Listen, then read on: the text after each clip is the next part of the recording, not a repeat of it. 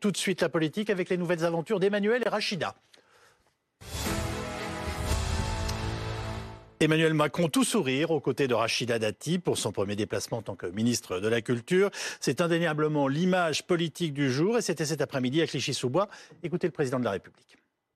Monsieur le Président, bonjour. Vous, bonjour, vous allez bien votre nouvelle ministre de la Culture. Est-ce que c'est une façon de l'asseoir à ce poste alors que la nomination a pu surprendre le monde culturel D'abord, elle n'a pas besoin de que ce soit pour l'asseoir. Et ensuite, je lui demande pas de rester assise, mais de vrai, de travailler. J'étais ici il y a quelques années euh, pour euh, les travaux, les avancées. Et on va continuer de se battre pour que la culture soit possible partout. Et ici, un maire qui s'est battu de manière formidable. Je suis très heureux qu'on ait ces ateliers Médicis ici à Clichy. Ce sera l'une de ses missions principales. C'est aussi de à cette culture accessible partout et que plus, plus personne puisse se dire c'est pas fait pour moi. Avec nous pour commenter les nouvelles aventures donc d'Emmanuel et Rachida, Anne-Charlène Bézina, qui est constitutionnaliste et spécialiste de notre vie politique, Julie Graziani, éditorialiste politique, et Thomas Soulier, chef adjoint de notre service politique. Thomas, alors ils étaient donc dans un lieu de création artistique à, Clichy-sous-Bois. C'est le foyer des émeutes en 2005, euh, et ça nous dit beaucoup de choses en fait aussi de la nomination de Rachida Dati. Oui, c'est euh, un déplacement très symbolique parce que ça lui permet de donner la feuille de route à sa ministre. La feuille de route est la suivante. Euh, la culture populaire. Et voilà sa feuille de route, il a dit lors de ce euh, déplacement. Euh, elle-même, la ministre avait dit lors de la passation, je sais ce que je dois à la culture française, c'est de bâtir la culture populaire. Et le président dit, je veux mettre fin au pas pour moi. Mhm. C'est-à-dire que les jeunes de quartiers défavorisés qui disent le théâtre, c'est pas pour moi, la musique, c'est pas pour moi, la danse, c'est pas pour moi. Et ça, il veut y mettre fin. C'est une manière aussi pour le président de faire taire les, les polémiques. On a beaucoup dit qu'elle n'y connaissait pas grand-chose en culture, qu'elle n'était pas dans les réseaux de culture, lui dit Je m'en fiche. Je veux qu'elle fasse du dati à la culture. Je veux qu'elle euh, mette en place la culture populaire. Et c'est un endroit idéal euh, pour ça, on l'a vu, avec il faut le dire, et Sophie, qui nous a rejoint, qui était sur place, euh, l'a vu euh, mieux que moi, euh, avec un bon accueil à la fois de la ministre et du président. Alors, c'est quoi faire du dati, vous qui avez assisté à tout ça toute la journée ben Là, c'est pas parler beaucoup, en fait, parce que le déplacement, il a duré une heure et demie au total. Et pendant une heure et demie, on n'a pas eu un mot pas un son de la bouche de Rachel. Ah, vous nous le confirmez parce que je la trouve anormalement calme, si vous voulez mon avis, voire sage. En fait, pour tout vous raconter, elle est arrivée 13 minutes avant le chef de l'État et pendant ces 13 minutes, il y avait des journalistes qui l'ont interpellée. Pas un mot. Elle a préféré attendre à l'entrée euh, dans une salle qui était euh, fermée au chaud. Elle est ressortie quelques minutes avant que le chef de l'État arrive et après pendant tout son déplacement, pas un mot. Elle était à ses côtés pendant euh, à chaque fois pendant tout, tout du long de, du déplacement, mais on a tenté de l'interpeller et euh, ça n'a pas été le cas. Et c'est une attitude qui est assez rare pour Achiati. On est habitué à ces punchlines. Une forme d'expansivité, dirons-nous. là, ça nous a rappelé à, beaucoup de journalistes qui étaient présents le premier déplacement de Papendiaï, qui était aux côtés aussi euh, du chef de l'État, où il n'avait pas dit un mot. Et là, bah, c'est exactement ce qui s'est passé. C'est pas le même tempérament que. Pas du tout, pas du tout la même personnalité. Donc ça nous a, ça nous a beaucoup. Faut dire aussi que quand il y a un déplacement avec le président et un ministre, le ministre se met toujours en retrait et laisse le président prendre. Oui, enfin, euh, là, ça fait beaucoup quand même. Oui, on va dire que c'est étonnant de sa part, moins de Papendiaï. Mais d'habitude, pour, euh, pour rebondir sur ce que vous dites, euh, Thomas, c'est qu'en fait, dans ces déplacements-là, en effet, le protocole, c'est le président de la République qui parle et le ministre un, peu histé. Et c'est d'ailleurs, il y avait Olivier Klein qui était présent dans ces déplacements, qui était l'ancien ministre du Logement euh, dans le précédent gouvernement et qui a dit, bah, en fait, je la comprends un peu, elle n'avait pas trop de, de marge de manœuvre. Normalement, quand le président est là, c'est lui qui parle. Mais généralement, l'Élysée nous donne quand même une image qui est un peu un micro tendu, où il y a le président de la République et derrière, ministre, ou à côté, le ministre ou la ministre qui parfois parle après, euh, après le président de la République. Et là, on n'a même pas eu cette image. Euh, elle n'a pas existé, il n'y a pas eu de micro tendu des deux côte à côte. Vous êtes surpris de cette situation, enfin en tout cas aujourd'hui, c'est-à-dire du, calme de Rachida Dati et euh, voilà de l'homogénéité, si je puis dire, du, président Non, je dirais qu'il y a une certaine sagesse à s'imprégner de la gravité de sa fonction, a fortiori quand on a reçu des critiques selon lesquelles c'était pas exactement sa tasse de thé, ni là où elle se sentir le plus à l'aise. Mais au-delà, ça se comprend aussi assez bien parce que, a expliqué euh, Thomas, finalement, le déplacement du président de la République avec à ses côtés la ministre de la Culture dans ce territoire, il est dédié à développer ou à réactiver la vision émancipatrice d'Emmanuel Macron euh, au sens gravir l'échelle sociale et à prendre la culture finalement comme un outil, un outil au service d'une cause politique euh, qui est celle de l'arrimage à la nation française de populations dont on peut dire qu'elles sont éloignées dans le contexte des européennes qui approchent avec un rassemblement national qui caracole euh, et ça permet de dire voilà on va créer un substrat culturel commun c'est ça l'émancipation en fait dans ce qu'il veut dire. ce qui est frappant à Charlène Bézina et on peut pas ne pas en parler ce soir c'est que outre, on va dire, euh, le relatif calme ou la sobriété euh, de Rachida Dati, qui ne nous a pas habitués à ça, le, président de la République, là, il se montre, enfin, il sort avec euh, sa prise de guerre, sa prise de guerre politique. C'est un déplacement profondément politique, ah. en effet, et au risque de d'affaiblir en fait sa ministre. J'imagine que c'est pour la mettre en avant. Mais est-ce qu'on imagine le général de Gaulle accompagner André Malraux euh, ou euh, François Mitterrand, Jack Lang? Euh, Moyennement, il y a une part d'autonomie par la personnalité qui se fait. Et au fond, ici, elle apparaît un peu comme un mineur parce que c'est le président de la République qui prend le lead. Et il faudrait qu'il choisisse dans ces domaines réservés, puisqu'il nous avait dit que ça serait l'éducation. Aujourd'hui, si on écoute bien la conférence de presse, c'est quand même un cap mis sur la culture. Il a vraiment voulu s'engager personnellement. Et on le voit avec ce déplacement c'est-à-dire que ça devient euh, une forme de, de, primauté de la part du président et le risque, c'est de l'affaiblir, euh, cette ministre de la Culture, alors qu'elle démarre déjà euh, avec le, caractère un peu tendancieux de son caractère. L'idée que le président de la République la chapote, je crains que ça affaiblisse encore un petit peu sa figure et, que ça laisse l'impression que tout vient du président. Et ce qui fait pas le coup à tout le monde en ce moment, inclus son Premier ministre Gabriel Attal c'est une fâcheuse tendance. On a un peu l'impression que c'est pas un gouvernement Attal 1, mais un gouvernement Macron numéro 6. Sauf, que, euh, Yves, il n'est sorti en tête à tête hmm. qu'avec Madame Dati. C'est vrai. Euh, Catherine Vautrin, Amélie Oudéa Castera, elles ont eu euh, l'accompagnant Gabriel Attal. Oui. Non pas l'accompagnant Emmanuel Macron. Donc ça, il faut y voir un symbole politique en disant c'est mon choix, Madame Dati. Et c'est vrai que c'est son choix. Ce n'est pas celui de Gabriel Attal c'est le choix du président d'avoir eu euh, Rachid Dati à, la culture. C'est lui qui l'a imposé à Gabriel Attal. C'est mon choix, je l'assume et je l'installe en quelque sorte. Sophie posait la question au président cet après-midi est-ce que vous voulez euh, l'asseoir en quelque sorte? Il vous a répondu euh, Sophie, elle n'a pas, besoin de moi pour ça. Donc.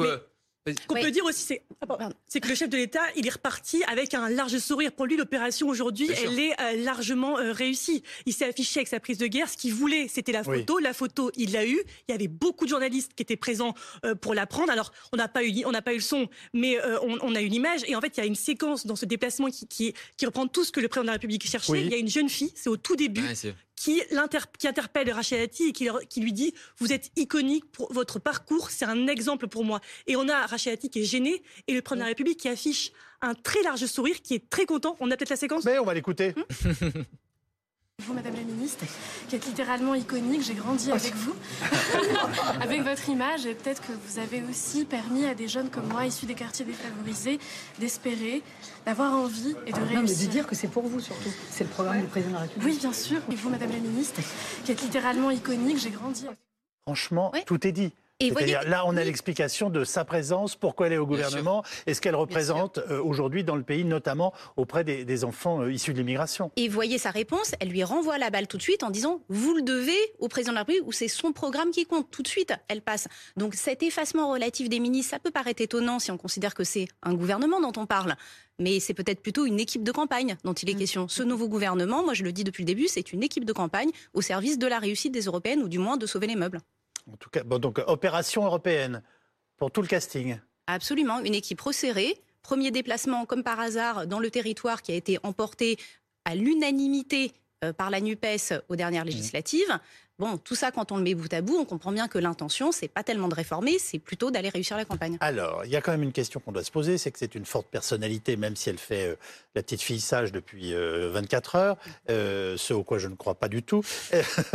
est-ce que quand même, c'est pas une grenade à retardement? C'est-à-dire que, est-ce que la personnalité Rachida Dati n'est pas potentiellement, ne peut pas potentiellement e-, exploser au nez à tout moment, et du président de la République et du Premier ministre? Comment percevez-vous les choses, Anne-Charlène Est-ce que le président de la République et le Premier ministre n'en ont pas besoin? On est dans une période de majorité relative. Euh, on a besoin de ministres combatifs sur les questions au gouvernement, euh, de personnes qui sont capables euh, de répondre. On parle de Rachida Dati comme la dame qui fait des punchlines. C'est un peu comme ça qu'elle se vend.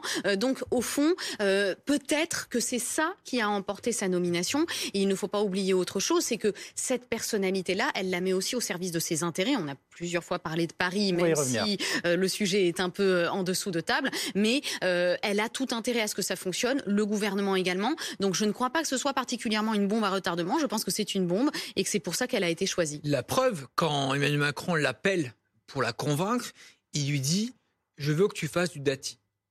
Donc il considère... Tout est dit. Bah, tout est dit. C'est-à-dire, en gros, je veux que tu continues à faire euh, le spectacle, le show, que tu ailles parfois euh, sur des sujets, euh, on va dire, un peu plus disruptifs, que tu dises l'inverse de moi, peu importe.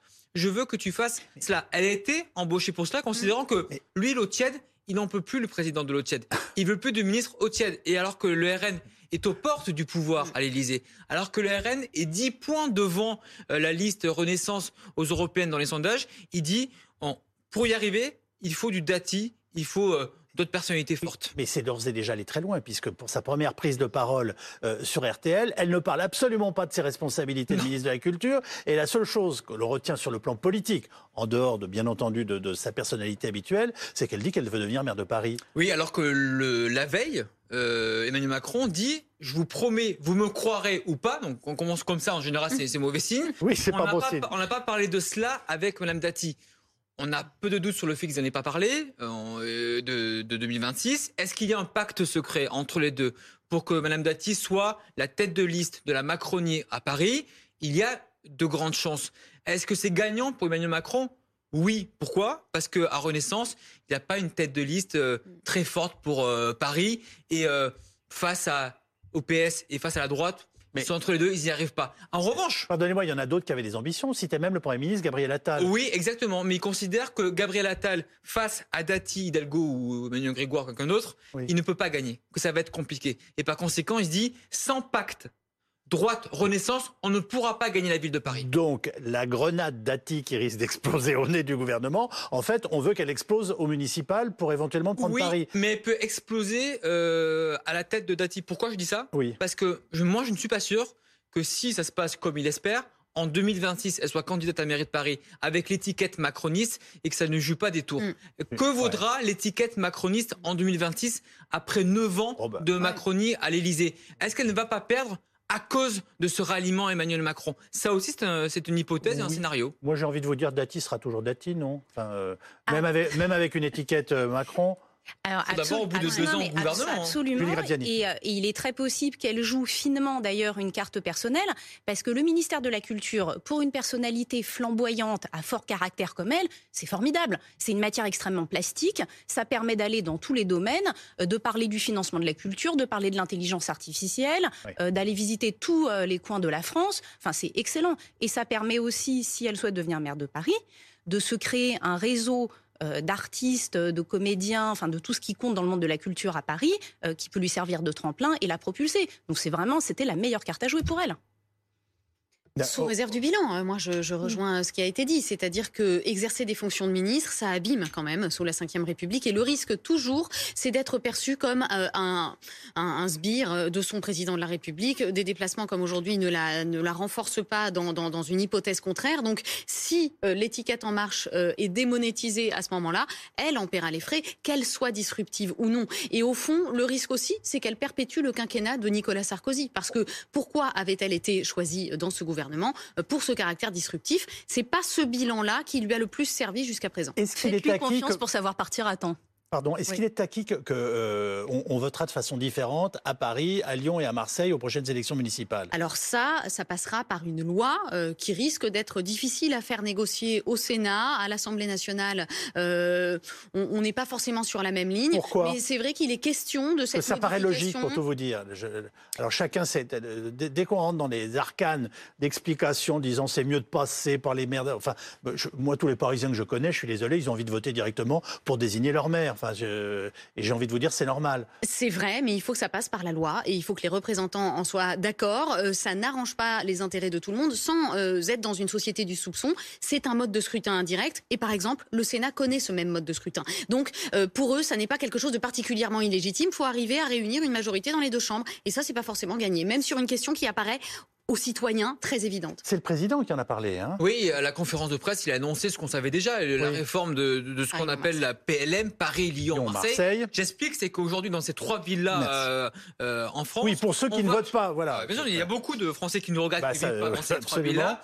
On vote d'abord pour le maire de l'arrondissement, et après, les maires d'arrondissement votent pour euh, le maire. En gros, je fais simple. Et ceux qui critiquent disent, du coup, ce, ce, enfin, ce mode de vote indirect, d'une certaine façon, nous échappe. Bah oui. Euh, on ne sait pas du tout ce qui va se passer derrière. Emmanuel Macron se dit je ne veux pas du système à trois tours, je veux un système de suffrage universel direct assez simple qui pourrait, il faut le dire, euh, favoriser Madame Dati et favoriser la Macronie parce qu'aujourd'hui euh, dans les mairies d'arrondissement à Paris notamment il y a beaucoup d'élus de gauche et par conséquent cela favorise Anne Hidalgo après pour le troisième tour. Bah Donc on voit que cela pourrait être beaucoup plus démocratique. Je suis d'accord avec vous Yves, mais c'est vrai que faire passer cette loi au Sénat, principalement de droite, puis l'Assemblée avec une majorité relative, ça va être très compliqué. Ça, ça, les Français pensent toujours au tripatouillage électoral. Quoi. Mm. En gros, ça arrange entre nous pour faire passer euh, la Macronie ou, Dati. Euh, c'est plus compliqué que cela, il faut le dire. Alors, ce qu'il faut ajouter aussi, c'est que autant ça peut sembler avantageux aujourd'hui pour l'équipe gouvernementale à Paris, ça l'est peut-être moins à Lyon et à Marseille. Oui, c'est vrai. Euh, même si le maire de Marseille, Benoît Payan, dit qu'il était favorable, lui, à cette réforme-là, on verra si ça plaît à la vie de Lyon aussi. Alors, quand même, expliquez-nous, parce que vous avez passé votre journée avec eux deux. Bon, comment ça se passe entre euh, le ministre de la Culture, même si elle a été extrêmement sobre, et, le président de la République? Il y a une complicité. Euh, enfin, moi, quand je les vois, j'ai l'impression qu'ils sont déjà comparses, qui est quand même ils, sont, ils, sont, très proches. Ils étaient déjà très proches avant. Ils se connaissent. On a les coulisses de, de, de, de ce remaniement, de, cette prise de guerre. C'est vraiment Emmanuel Macron. Et elle lui tape dessus depuis qu'il est élu, hein, quand même. Euh, oui, elle s'en expliqué d'ailleurs lors de cette matinale. Mais en gros, quand, elle quand il arrive, le président de la République, il, elle, il la salue très chaleureusement il y a une bise, ils s'embrassent, il y a une accolade, et après ils ont vraiment passé leur journée côte à côte. Il y a eu des sourires, des échanges de vraiment de regards entre eux. On voit qu'ils se connaissent très bien. Euh, je voulais juste revenir sur les municipales. Il l'a quand même. On, a, on parle des municipales, c'est lui qui a mis, euh, qui, qui, en a parlé aussi lors de sa conférence de presse avec ce changement de, mode de scrutin. Après, il a quand même un peu essayé de la rattraper. Hier, elle annonce, enfin, elle annonce, elle confirme son envie d'être candidate à la mairie de Paris, donc en 2026. Aujourd'hui, le lendemain, mm. alors qu'il est sur le terrain, il lui dit, il dit bien, euh, il répond à nos questions en disant bien, attention, la campagne de 2026 n'est pas lancée, euh, la ministre, elle est à sa tâche à la culture. C'est quand même un peu, ok, tu t'es lancé euh, dans la campagne hier, après moi j'ai besoin d'une ministre qui est quand même 100% à sa tâche et c'est quand même un message qui lui est euh, envoyé. On va écouter, Manuel Valls qui était ce matin l'invité de nos confrères sur France 2 et vous allez voir, comment dirais-je, son point de vue sur Madame Dati est relatif. que le président de la République a euh, au fond, à travers cette euh, nomination, euh, organise d'une certaine manière trois provocations. Bah, l'une à l'égard des, des républicains de, la, de la droite. Deuxième provocation, elle est à l'égard de la justice. Mmh. car Rachida Dati, elle est présumée innocente, mais elle est mise en examen pour corruption. C'est une ancienne garde des Sceaux. Et la troisième, c'est à l'égard du monde de la culture.